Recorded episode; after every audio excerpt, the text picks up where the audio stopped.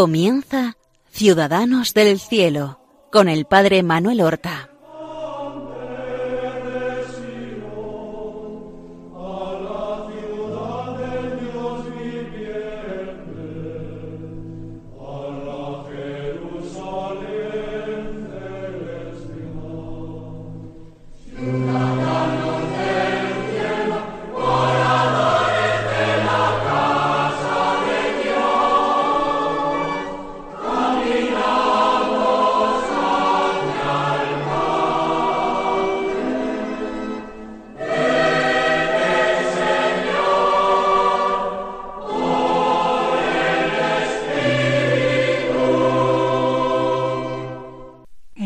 Buenos días, queridos hermanos.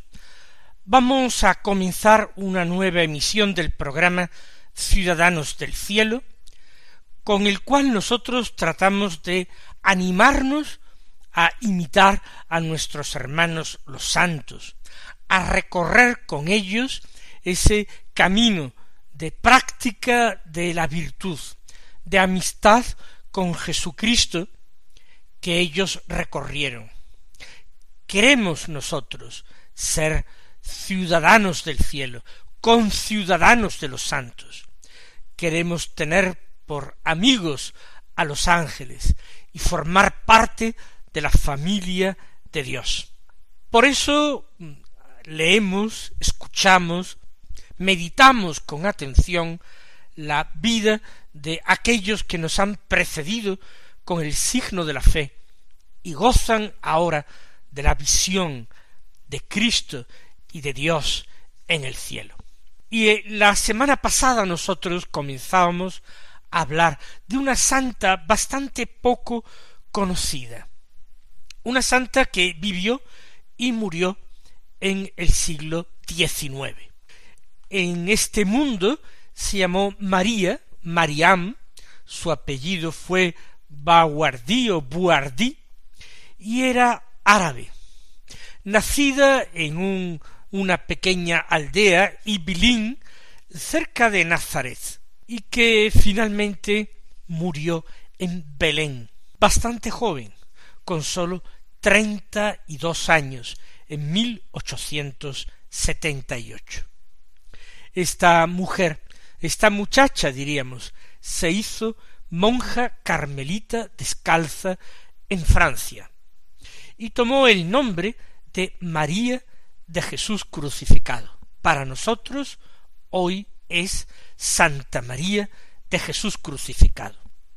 En el programa pasado hablábamos de las circunstancias de su nacimiento, de su primera infancia, de su orfandad, de la separación de su único hermanito un año más pequeño que ella, se llamaba Pablo, y cómo ella fue adoptada por un tío paterno y llevada con él a Alejandría cuando tenía solamente cinco años.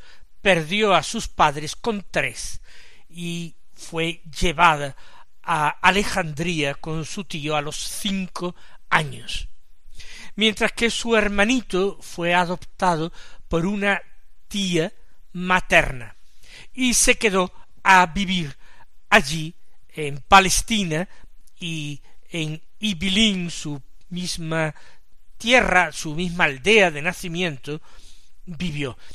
Después de la separación yo ya adelanté que no se volvieron a ver nunca más en esta vida, aunque ella logró saber de su hermano algo y su hermano también incluso conoció la muerte de su santa hermana porque la sobrevivió.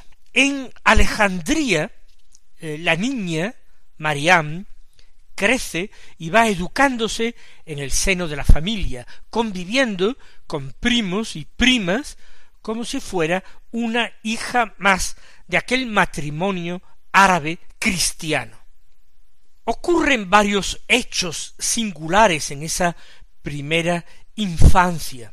Yo narraba en el programa pasado como ella salva de la muerte a su familia, impide que coman de un pescado envenenado que le había sido regalado a su tío por un falso amigo, que no era tal, evidentemente, sino enemigo que procuraba realizar una venganza, y cómo ella parece que por revelación del cielo impide que ese pescado sea comido en la familia. Además de esto era una niña muy piadosa, y con cinco años, cuando el traslado más o menos a vivir a Egipto, a Alejandría, ella tiene la clara convicción de que su vida tiene que ser para Cristo, que ella tiene que dedicar su vida a Dios. Los años pasan. Marián alcanza los doce años. Y entonces en la familia, sin consultarle a ella, por supuesto, se acuerda tratar su matrimonio. Para su tío era importante dejarla bien situada, y qué mejor que en la casa de un marido. Ella no iba a heredar con los hijos de aquel matrimonio. Por tanto, el, el casamiento con un muchacho de una familia que fuera cristiana era el ideal. Y así se concierta, sin que ella lo supiera, la boda de Marián con un chico poco más de su edad, cuando tiene doce años. Recuerden ustedes que allí había nacido el 5 de enero, la víspera de la fiesta de la Epifanía de 1846. Estamos eh, a punto de cumplir trece años y entonces es cuando se le comunica a ella la inminencia de aquella boda, lo cual le provoca al principio unos grandes escrúpulos de conciencia. ¿Acaso ella no le ha prometido al Señor con cinco años, que será totalmente suya? Han pasado siete años, desde los cinco a los doce en Alejandría, en Egipto. Ella medita llena de angustia, se niega a casarse, pero no le hacen caso en absoluto. Y una noche, la víspera en que habían de encontrarse las dos familias, para hacer algo así como la petición de mano, pues ella tiene una idea que parece que le es inspirada por el cielo, y que por otra parte se lee en la vida de alguna otra santa, como Santa Catalina de Siena y alguna más. Y es que toma la decisión ella misma de cortarse el pelo, de raparse, y cuando el momento de la visita entre las dos familias ella llega y aparece, se quita el velo en presencia de la que había de ser su familia política y aparece la cabeza eh, rapada y imaginamos que si ella lo hizo mal trasquilada, con lo cual se produce un enorme disgusto y rechazo y la boda se cancela y la otra familia se retira disgustada. Su tío monta en cólera de tal manera que la golpea, le pega una verdadera paliza, de la que le quedaron marcas, incluso en su vida adulta ella mostró todavía marcas y cicatrices de aquella paliza que había recibido, pues con trece años recién cumplidos, o con doce a punto de cumplir trece. No sabemos las fechas exactas. Y no solamente le pega aquella grave paliza de la que tiene que convalecer, sino que en la casa la pone por debajo de todas las criadas. Ella tenía que ser la esclava de las criadas, ser la última, padecer todo tipo de trabajos desagradables y de humillaciones. Deja de tratarla como una hija para tratarla como al siervo más despreciado y peor tratado de todos. No sabemos exactamente a todo esto cómo su esposa actuaría seguramente de acuerdo con su marido, cómo la tratarían sus primos, no sabemos. Lo cierto es que su situación en la casa se hace muy difícil y muy triste esa soledad la embarga. Está apenas empezando su adolescencia. y recuerda a su hermanito Pablo, que no ha vuelto a ver desde la infancia, desde la más tierna infancia, sabe que vive con su tía en Ibilín, y entonces decide ponerse en contacto con él. Su hermanito tendría once años, o doce quizás, pero ella tiene la esperanza de que su hermanito vendrá por ella, la recogerá, la salvará, la cuidará, podrán vivir juntos. Es su única referencia afectiva, una vez que en casa de su tío parece que nadie la quiere y la maltrata y que sus padres han muerto.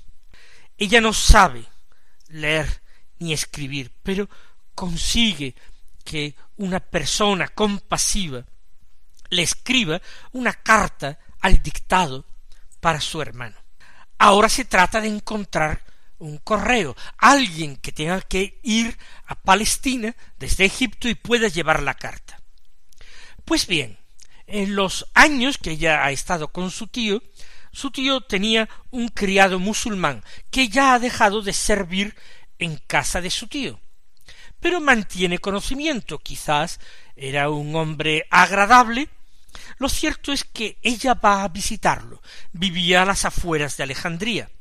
Se ha enterado de que este hombre tenía que viajar a Nazaret, muy cerca de la pequeña aldea de Ibilín donde está su hermanito. Es una idea perfecta de que él le lleve la carta va, como digo, a la casa de este antiguo criado musulmán, la acogen bien, evidentemente tienen que haber conocido aquel episodio que ha ocurrido en casa de, de, de Mariam. La invitan a cenar. Se está haciendo tarde y esa hospitalidad oriental exige que Marianne, adolescente de trece años, se quede allí con la familia y se sienta con el antiguo criado, con su esposa, a cenar. Durante la cena sale inmediatamente el tema de lo maltratada que está siendo Marianne en su casa.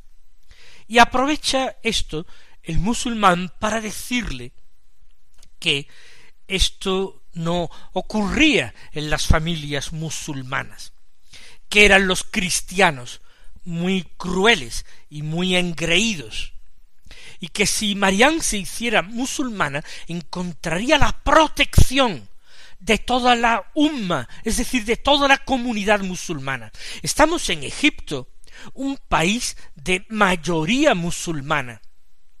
En aquel tiempo casi el ochenta por ciento de la población egipcia sería musulmana y solamente un veinte por ciento de la población egipcia sería cristiana. Por tanto, convertirse al Islam traería esa ventaja, ella tendría todo el apoyo de la comunidad musulmana, que era la comunidad dominante. Más aún, la conversión al Islam supondría un punto a favor de la comunidad musulmana. Ella, sin embargo, esa idea la desecha como una locura, ella que precisamente no ha querido casarse porque quiere ser solamente de Cristo.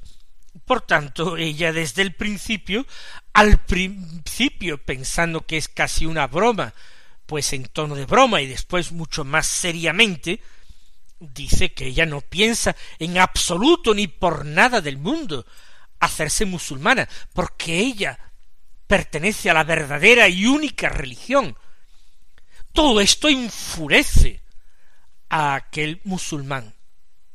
Lógicamente han tenido que entrar en temas teológicos y seguramente Marián habrá dicho que Mahoma no es un verdadero profeta ni un enviado de Dios. El musulmán monta en cólera, se levanta de la mesa, le pega una fuerte patada en el pecho que la tira sin respiración por el suelo y allí en el suelo le vuelve a propinar varias patadas fuertes parece que le rompen algunos huesos, costillas y algunos otros huesos. Quedó sangrando y por supuesto sin conocimiento Marián en el suelo. Y aquel hombre que ahora lo que quiere es librarse de un problema, saca su cuchillo, su cimitarra y la degüella. Le corta, le hace un corte en el cuello. Y ahora solamente su preocupación es, con la ayuda de su esposa, sacarla del hogar para no buscarse problemas legales y abandonarla. Afortunadamente parece que la niña no había dicho a su tío a dónde iba, y aunque lo dijera, ¿qué podían encontrar de ella? La carta que ha escrito, Marian evidentemente la destruyen inmediatamente. Envuelven su cuerpo con un saco y con la ayuda de la mujer la sacan. Y en medio del campo encuentran en un cierto lugar un descampado y allí arrojan el cuerpo envuelto y se marcha destruyendo todo tipo de pistas y de huellas para que no le pudieran acusar de la muerte de la niña. ¿Murió Marián realmente? Ciertamente ya hemos dicho que murió, pero con treinta y tres años, no con doce o con trece.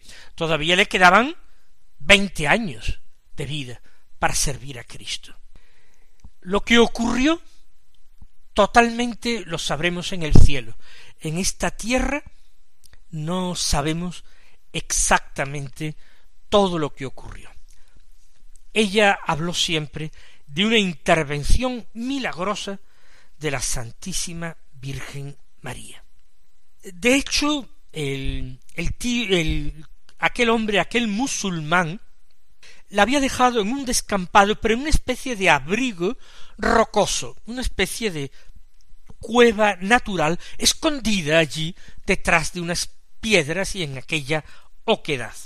Podría desangrado totalmente, podría haber sido atacada por animales salvajes, podría haber muerto por las graves heridas, fracturas de huesos.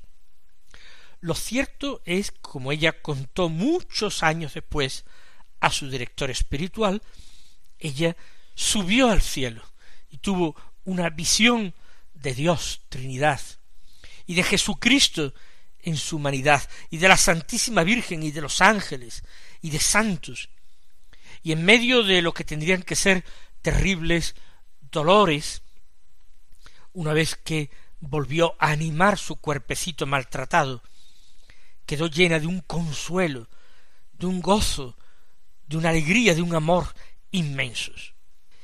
Entonces vio que una mujer se acercaba a ella.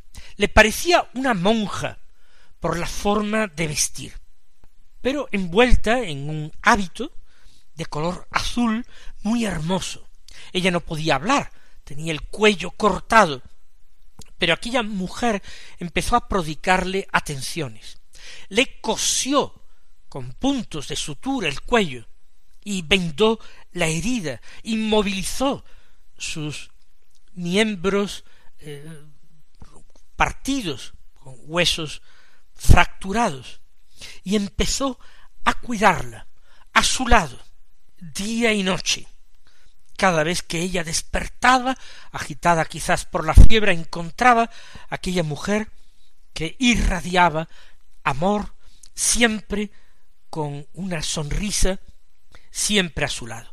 También contó Mariam un día que le hacía y le, le, le, daba a comer una sopa, pero decía ella que era una sopa riquísima, deliciosa, como nunca la había comido en esta tierra, y que en una ocasión medio por señas le dijo que quería más, y que fue entonces cuando por primera vez aquella mujer le habló y le dijo no, Mariam, no, por ahora es suficiente. Y no quiso darle más sopa, no quiso eh, satisfacer lo que no sería una necesidad, sino un deseo y un capricho.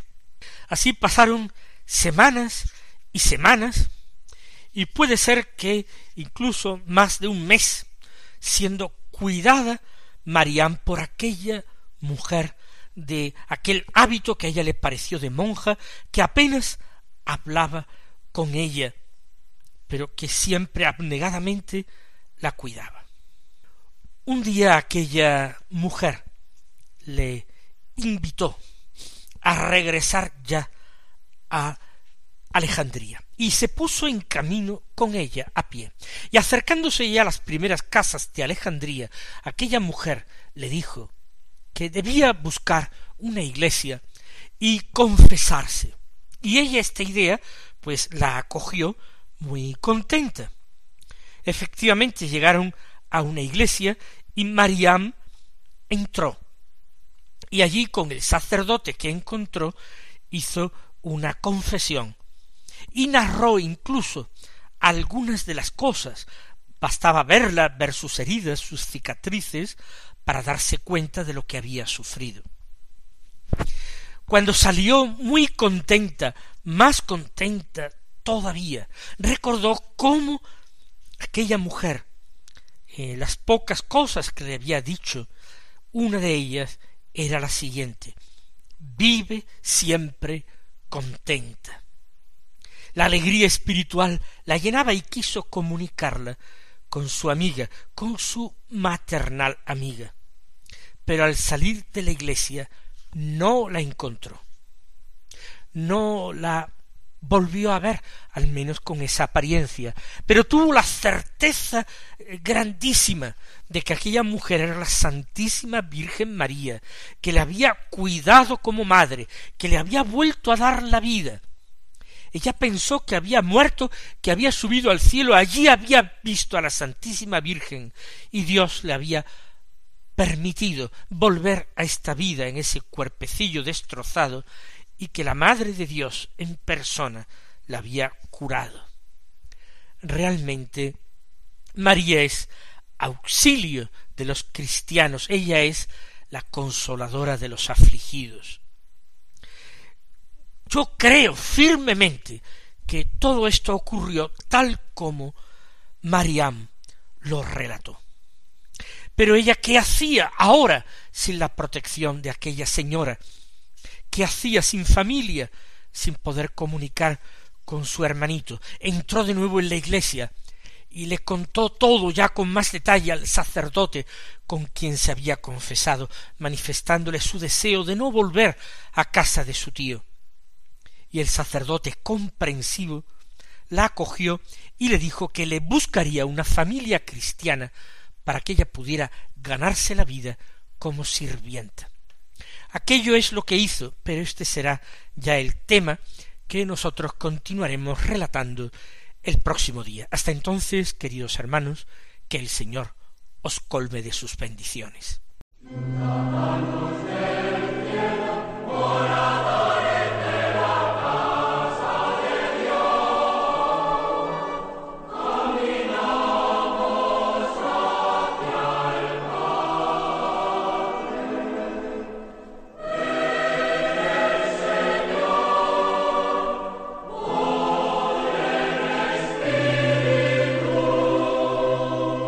Han escuchado en Radio María Ciudadanos del Cielo con el Padre Manuel Horta.